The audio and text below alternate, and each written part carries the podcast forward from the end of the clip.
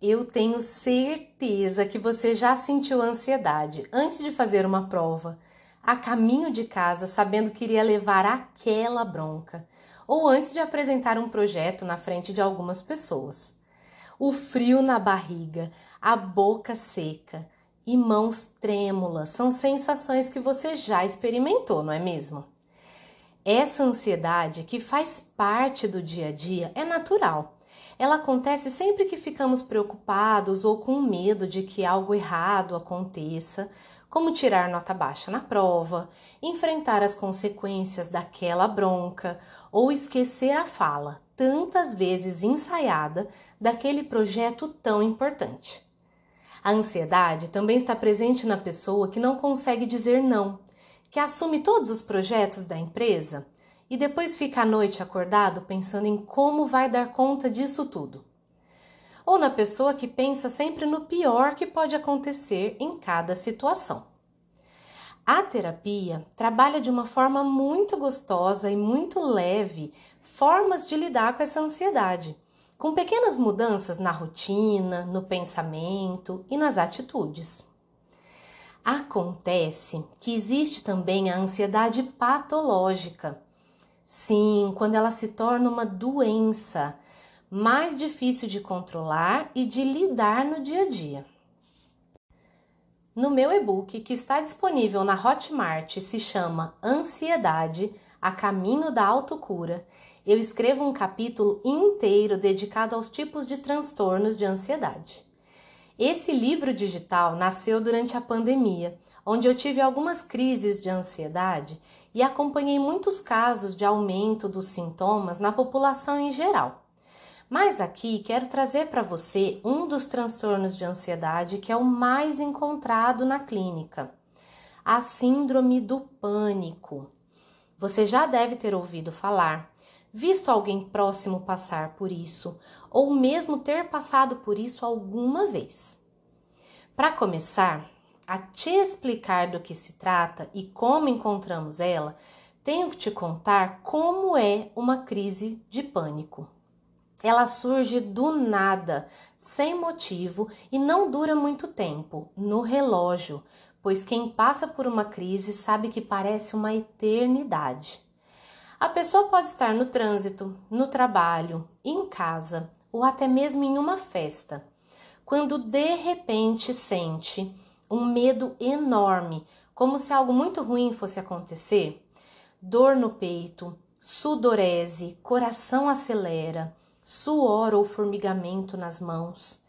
E essa crise muitas vezes pode levar a pessoa até um plantão médico com suspeita de infarto ou algum problema mais sério de saúde.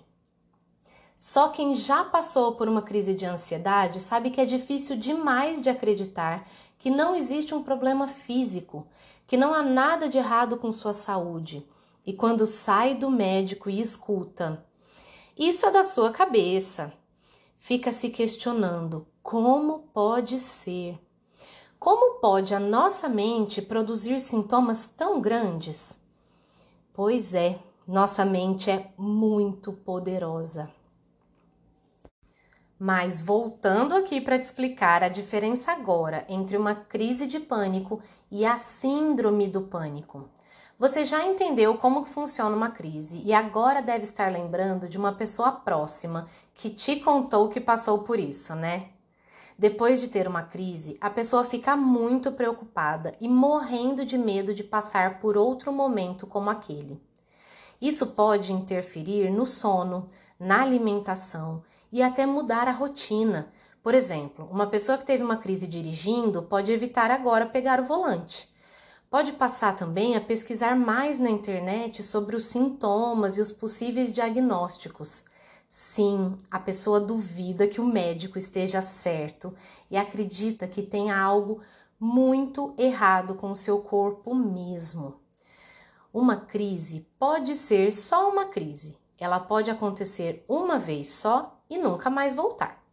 Se for assim, aos poucos a preocupação passa e as pesquisas na internet se tornam menos frequentes e aí a situação vai ficando no passado. Mas pode vir 15 dias depois outra crise, e depois de uma semana, outra. Após dois meses, mais uma. E quando a pessoa tem várias crises de pânico em pouco tempo, é chamado, é diagnosticado de síndrome do pânico. A medicação se torna necessária e é importantíssimo ter acompanhamento de psiquiatra e psicólogo para um tratamento eficiente. A ansiedade tem tratamento sim e muitas vezes até cura.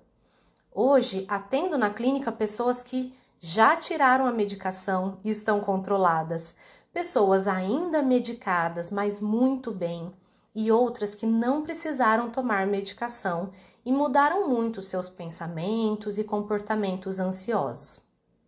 Tenho a certeza que esse assunto ainda precisa ser falado tantas e tantas vezes, por ter tantas coisas sobre a ansiedade ainda que precisam ser comunicadas para o maior número de pessoas.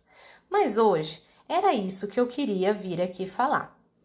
Que sua mente é muito poderosa e assim como pode fabricar doenças, também pode promover a cura.